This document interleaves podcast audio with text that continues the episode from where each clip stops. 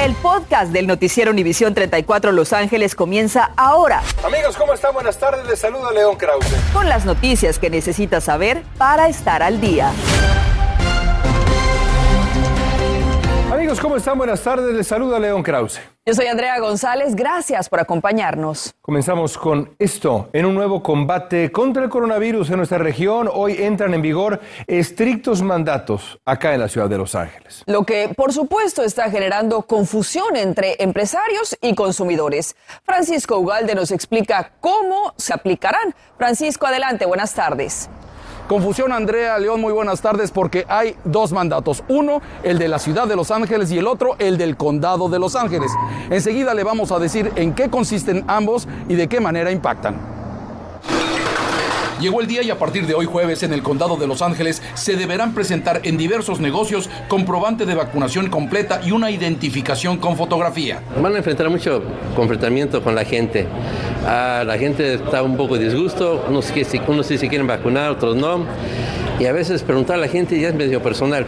El mandato en el condado incluye a empleados y clientes de interior de bares, interior de bodegas de vino, cervecerías, clubes nocturnos y sitios de recreo o lounges. Todos los ciudadanos debemos de poner nuestro granito de arena, ¿no? Y vacunarnos, pues yo creo que está perfectísimo. Si lo requieren en los restaurantes, en los bares, ¿por qué no? Ahora fíjese bien, el mandato para la ciudad de Los Ángeles pidiendo prueba de vacunación entra en vigor el día 8 de noviembre, es decir, el próximo lunes, e impacta a recintos de conciertos, en interiores de teatros, lugares de entretenimiento de adultos y eventos al aire libre, pero también en restaurantes, bares, cafeterías, cervecerías, bodegas, gimnasios, spas y salones de uñas. Está bien, es para toda la gente, creo que sí.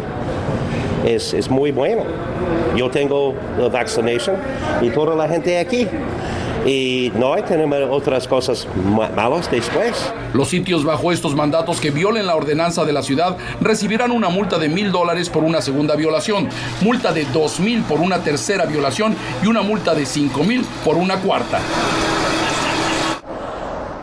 Ahora bien, las personas que no puedan proporcionar pruebas de vacunación eh, de coronavirus en el, en el condado de, Los Ángeles deberán recibir los servicios al aire libre ahí, al libre, ahí mismo en las instalaciones, pero podrán utilizar los baños y además hacer entregas y recoger u ordenar comida para llevar, pero siempre utilizando cubrebocas. Reportando en vivo desde Whittier, soy Francisco Galde, volvemos ahora con ustedes. Oiga, tenga mucho cuidado con las personas que contacta en Internet. Eduardo Eddie Ramón, un hombre de 34 años de edad, es sospechoso de violar sexualmente a una mujer de Riverside en una cita concertada en la aplicación Shout. Fue arrestado pero pagó fianza y está libre. Se teme que haya más víctimas en Riverside y Los Ángeles. Si usted sabe algo, llame a la policía. La policía de Los Ángeles reveló imágenes de la cámara corporal de un policía sobre el apuñalamiento de una mujer ocurrido el pasado 2 de octubre en la esquina, bueno, de Hollywood y Highland, nada más y nada menos, en el que los agentes hirieron a un hombre señalado como el agresor. Se ve cuando le tiran pues bolas de plomo, le disparan, el hombre fue hospitalizado, así como la mujer resultó apuñalada. Y escuche esto, con las fechas navideñas casi encima, la demanda de productos va a incrementar. Sin embargo, hay una escasez de conductores para transportar mercancía y esto podría causar un dolor de cabeza para millones de consumidores. Osvaldo Borraes nos dice qué se hace para aliviar este problema. Osvaldo, adelante, buenas tardes. Andrea León, estamos hablando de miles de contenedores aquí en el puerto de Los Ángeles que se tienen que mover y hay una escasez de 80 mil conductores de camiones que se necesitan. Las escuelas de manejo están buscando estudiantes. Las escuelas para conductores de camiones nunca habían visto una afluencia de estudiantes como lo están viendo ahora. Como le hemos estado reportando previamente debido a lo que está ocurriendo en el puerto de Los Ángeles, usted terminará pagando más o a lo mejor ni siquiera va a encontrar lo que está buscando. En lo que a conductores de camión se refiere, la situación es crítica, es crítica. Si no hubieran camiones ahorita, todo se parara, el país se para. Por eso los que saben dicen, haga las compras navideñas ahora, porque no se sabe si en un par de semanas las cosas cambien drásticamente. But you're actually talking about having National Guardsmen and women driving is, trucks? The answer is yes. Aunque la Casa Blanca intentó resolver el problema cambiando horarios de operación 24 horas los 7 días a la semana, e incluso considerando usar la Guardia Nacional para mover contenedores, siguen amontonándose en el puerto. Cuando agarre licencia, yo creo que voy a agarrar trabajo. Escuelas de manejo para conductores de camiones están más activas que nunca debido a esa escasez de por lo menos unos 80 mil choferes según la industria. Y tomando en cuenta que los conductores de camiones mueven el 71% de la mercancía que mueve la economía en la nación. Ahorita sí estamos viendo un incremento, como yo diría, un 50% de estudiantes que nos están contactando para ingresarse. Comida, ropa, electrónicos, papelería, material de construcción, luces para su árbol. Todo llega de otros países y mayoritariamente los buques de carga que no se están moviendo y no hay quien los descargue para que los choferes los lleven a sus destinos. La desaceleración de la cadena de suministro está por verse con la llegada de la Navidad. Y León, Andrea, escuchen esto. Hay compañías que están pagando bonos de hasta 15 mil dólares a choferes para que se vayan a trabajar con ellos. Tal vez el momento propicio para cambiar de carrera. Transmitiéndoles en vivo. Yo soy Osvaldo Borraes. Regresamos con ustedes al estudio. A últimas fechas, el gobierno de Los Ángeles ha actuado con firmeza y prontitud contra los campamentos de indigentes. Por desgracia, no hemos visto esa misma eficacia a la hora de encontrar soluciones reales para la crisis de la indigencia. Este es un análisis de lo que han hecho, pero sobre todo lo que han dejado de hacer esos políticos que nos gobiernan. La entrega de hoy de nuestra serie especial sobre el laberinto de la indigencia. Está bien feo la calle, todo eso. Me deshabilitaron mentalmente de esquizofrenia. Estamos un poco fragaditos. Los Ángeles atraviesa por una crisis de indigencia sin precedentes. 66 mil personas viven en las calles del condado, entre ellos 23 mil hispanos. Hoy más gente se ve obligada a pasar la noche en las calles de Los Ángeles que en cualquier otra gran zona metropolitana de Estados Unidos. Esa es la tragedia. El asambleísta Miguel Santiago representa al Distrito 53, que incluye el epicentro histórico de la indigencia en Los Ángeles. Skid Row. Esto es una crisis grande. Sí. Y en el centro de Los Ángeles, en una ciudad mundial, se ven miles y miles de gente viviendo en la calle a día y noche y se han visto niños, a mujeres embarazadas. Es una crisis como ningún otro lugar. Sacar a las personas que están en la calle. George Méndez lleva ocho meses en las calles. Duerme en una tienda de campaña en el centro de la ciudad con miedo. En la noche casi se puede dormir más o menos como unas tres horas, no más de tres horas. El resto tiene que estar uno a, al, al, instante, o sea, preparado por si pasa algo, lo pueden golpear, un loco, cosas así que andan drogados. Como el señor Méndez, al menos 7 de cada 10 indigentes carecen de refugio seguro.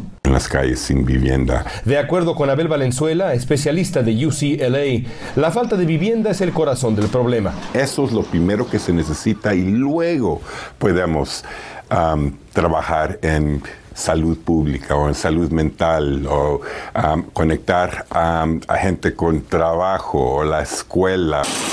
Ante la crisis, el gobierno de la ciudad de Los Ángeles respondió con una propuesta para los votantes. En el 2016, los votantes de Los Ángeles aprobaron la proposición HHH, que autorizaba al gobierno de la ciudad a destinar 1.200 millones de dólares para la construcción de 10.000 unidades de vivienda para la comunidad indigente. Han pasado cinco años de aquello. Y el programa ha sido un rotundo fracaso. De aquellas 10.000 unidades, solamente se han construido algunos cientos. ¿Qué salió mal? En un informe en el 2019, el controlador de Los Ángeles, Ron Galperin, identificó diversos problemas, largos retrasos, altos costos, un laberinto burocrático insostenible. Cada unidad cuesta entre 500 mil y 700 mil dólares. Cada proyecto tarda entre 3 y 6 años en terminarse. Es un gran, gran fracaso. Tenemos um, el dinero y um, no ha progresado de una manera Um, mucho más rápido. Aunque la ciudad ha comprometido casi el total de los 1.200 millones de dólares que preveía la propuesta HHH, la burocracia ha complicado tanto los procesos de construcción que solo una tercera parte de los fondos han sido asignados formalmente. ¿Cómo explicamos esa burocracia que paraliza esta crisis? Aquí de pocas cuadras vamos a tener una unidad que va a dar vivienda a casi cerca de 300 personas, 300 unidades. Si cada área en Los Ángeles, cada área en el condado hiciera ese tipo tipo de viviendas, eh, viéramos este problema a disminuir. Pero son 60 mil personas más, casi 70 mil personas. Pero se ocupa que empezar, eso es la cosa. No estoy tan seguro qué es tanto lo que andan haciendo. Para Andrés Linares, quien coordina la Midnight Mission, un albergue para indigentes en el centro de la ciudad, la oferta de vivienda es simplemente inadecuada. En esta esquina de 7 y San Pedro tenemos un nuevo edificio donde a lo mejor van a tener como 135 gentes que se van a poder salir de la calle y meterse en una cama. Necesitamos más hogares. A pesar del fracaso del programa HHH, Miguel Santiago insiste en que hay ejemplos a seguir. Uno de ellos es la Weingart Tower, un proyecto que apenas comienza, planeado para incluir 278 unidades de vivienda. De este tipo ah, de desarrollo se ocupa qué hacer para ayudar a nuestras comunidades. No se va a ayudar con 12, con 15, necesitamos que hacerlos como este tipo de unidades que va a dar vivienda a casi 300 personas, familias o unidades. Y eso es lo que va a ser crítico para resolver este problema. Necesitamos 300 más o 200 más de estas. Ah, muchas más. Pero, pero la cosa es que eh, tenemos un ejemplo de cómo se puede hacer. El proyecto de la Torre Weingart es una buena idea, pero en realidad es solo un grano de arena. Lo cierto es que si todos los proyectos de la propuesta HH se completaran el día de hoy, solamente un tercio de toda la comunidad indigente de Los Ángeles encontraría alojamiento. Estamos trabajando muy duro. El alcalde de Los Ángeles, Eric Garcetti, dejará el puesto en los próximos meses. La indigencia quedará como una mancha indeleble en su historial de gobierno. Garcetti podrá irse, pero el reto de la crisis permanecerá. Mañana, en la conclusión de nuestra serie especial, veremos algunos casos de éxito en Estados Unidos. ¿Qué se puede hacer para ayudar, de verdad ayudar a las decenas de miles de personas que viven día y noche en nuestras calles? Eso será mañana, no se lo pierdan. Mientras tanto, hacemos una pausa y en instantes decenas de turistas vivieron momentos de terror en un hotel de Cancún, México, en donde se enfrentaron a balazos dos cárteles de la droga, dejando a dos muertos. Una ciudad del sur de California aprueba aumentar el salario mínimo para convertirse en el más alto de todo el país. Tenemos detalles. Además, comienza la labor de limpieza en una casa donde el dueño ha dejado cientos de artículos alrededor de la propiedad, provocando consternación entre sus vecinos. Una preparatoria no luchará por el campeonato de la ciudad. La mayoría de sus jugadores no están vacunados. Además, Estados Unidos quiere recuperar la cima y ha traído a uno de sus jugadores claves para enfrentar a México. Estás escuchando el podcast del noticiero Univisión 34 Los Ángeles. La ciudad de West Hollywood aprobó un incremento salarial que será el mayor en el país. Aplicará para todos los trabajadores dentro de los límites de esa ciudad y se dará en incrementos graduales a partir del próximo año para llegar al 2023 con un sueldo de 17 dólares con 64 centavos por hora.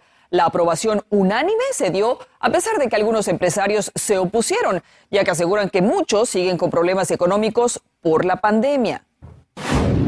Equipos de limpieza de la ciudad de Los Ángeles ya comenzaron a limpiar la extrema acumulación de basura en una casa de Koreatown sobre lo que ya le habíamos informado. Los vecinos habían quejado mucho por la montaña de unos ocho pies de altura con todo tipo de desechos que el dueño de la casa acumulaba, generando un ambiente insalubre con ratas y cucarachas también.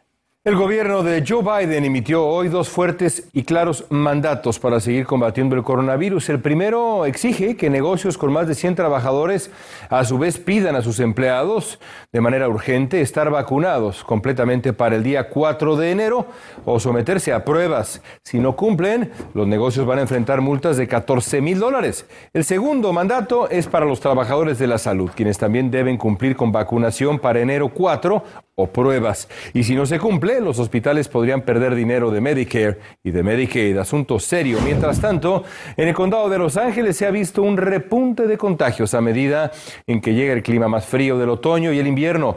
La directora de Salud Pública, Bárbara Ferrer, dijo hoy que la tasa acumulada de transmisión del virus en siete días, según los CDC, fue de 84 casos eh, nuevos por cada 100 mil residentes en comparación con 70 a la semana pasada. Hay que cuidarse, hay que vacunarse Miembros del Sindicato de Bomberos de la Ciudad de Los Ángeles expresaron hoy su oposición al mandato de la ciudad que requiere que todos los trabajadores públicos estén completamente vacunados contra el coronavirus. El presidente de esta organización, Freddy Escobar, quien ya está completamente vacunado, dijo que la ciudad debería permitir que los bomberos elijan entre vacunarse o hacerse la prueba semanalmente.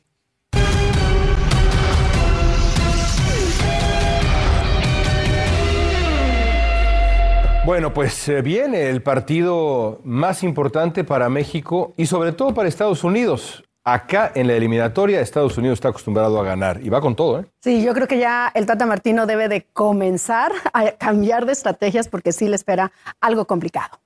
Precisamente tenemos información porque Estados Unidos va con todo ante la selección de México. Va por el liderato, ¿eh? Además, en la siguiente fecha FIFA. Christian Pulisic está de regreso con la selección USA para el partido ante México el 12 de noviembre. El delantero probó su condición física durante 16 minutos que estuvo en la victoria del Chelsea en la Champions League. Una pieza sin duda esencial para la selección de Estados Unidos que buscará en casa los tres puntos que ahora se encuentra en el segundo lugar a tres unidades del tricolor mexicano. 38 mil dólares o quizás más es lo que esperan de este par de tenis de Kobe Bryant que serán subastados. Los Nike Air Zoom Huarache negras, blancas y doradas son los primeros que la leyenda vistió de esta firma deportiva y los utilizó en el 2004 durante la victoria de los Lakers sobre los Clippers. La subasta se realizará el 11 de noviembre por la casa Sotheby's. LeBron James se perderá el juego de esta noche ante el Thunder debido a una distensión abdominal. Este es el tercer juego de los últimos seis por el mismo malestar. Además de LeBron, hay otros ah, tres jugadores fuera debido a lesión. La buena es que Dwight Howard ha mejorado. El partido Lakers Thunder se juega aquí en Los Ángeles y arranca a las siete y media. El equipo de fútbol americano de Crenshaw High School ha tenido un final muy lamentable y no es por su rendimiento en la cancha es porque muy pocos de sus jugadores están vacunados, así que no participará en los playoffs de City Section de Los Ángeles. Solo 13 jugadores del equipo han cumplido con la vacunación, que ahora es un requisito para participar en competencias deportivas. Y la verdad que sí va a ser muy triste tener, no tener a este equipo que ha sido cinco veces campeón.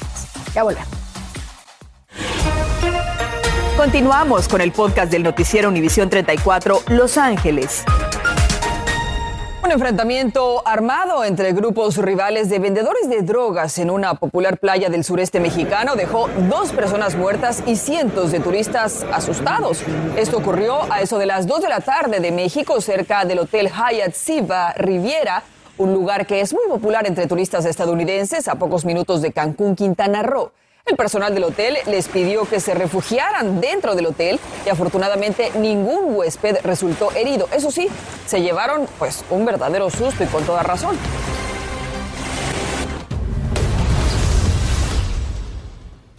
A las 11 a partir de hoy, si usted no tiene una prueba de vacunación, no podrá cenar o tomar adentro de un bar o restaurante, pero si no quiere llevar su tarjeta a todas partes, le diremos cómo bajarla digitalmente y tenerla acá en el celular. Además, la muerte de su padre se convirtió en una promesa para encontrar el éxito. Conozca cómo una hija convirtió una receta de mariscos. Caray, en todo un éxito culinario no se pierda. Herencia de Garage. Algo me dice que es una serie de Julio César Ortiz. Sí, ya A lo mejor me equivoco, pero creo que no. Y suena delicioso Quizás de. Francisco. O de Francisco. Julio o Hay que ver. Lo descubriremos juntos a las 11 y si es de mariscos, pues seguramente. Ya nos dio hambre. Va. Inmediatamente ya casi no podía yo ni hablar. Ni hablar. Y cuidado con la neblina que sigue en pronóstico. Ha estado bien presente en las ciudades costeras. Bueno, pues hablaremos del pronóstico y de mucho más a las 11. Mientras tanto, nos despedimos. Gracias por acompañarnos. Que tengan una excelente tarde. Buen provecho. A comer mariscos. ya hizo. Gracias por escuchar el podcast del noticiero Univisión 34 Los Ángeles. Puedes descubrir otros podcasts de Univisión en la aplicación de Euforia o en univision.com diagonal podcasts.